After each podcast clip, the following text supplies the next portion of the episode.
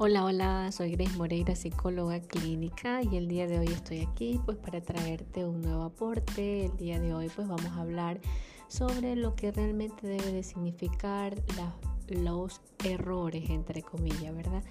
Le decimos entre comillas porque en realidad nosotros estamos acostumbrados a, pensar que cometemos errores, que nos equivocamos, pero lo que no sabemos es que en realidad no son equivocaciones ni son errores, son simplemente esos pequeños aprendizajes que vamos a ir adquiriendo para en su momento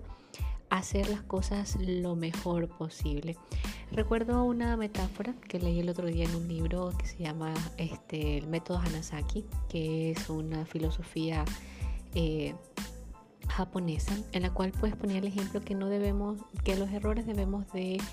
considerarlos así como cuando el músico, cuando el guitarrista está practicando, está tocando sus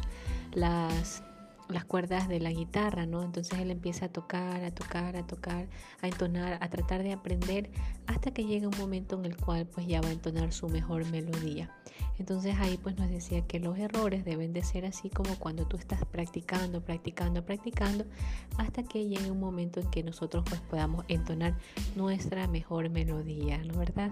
Entonces sucede que muchas veces,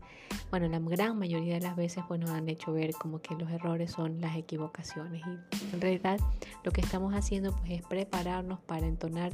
nuestras mejores melodías que tenemos que ofrecer.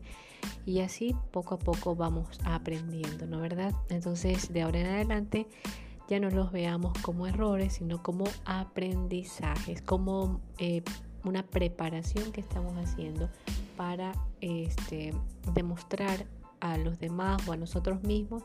nuestra mejor melodía. Así que espero el día de hoy con este corto podcast haberte dado una nueva mirada hacia los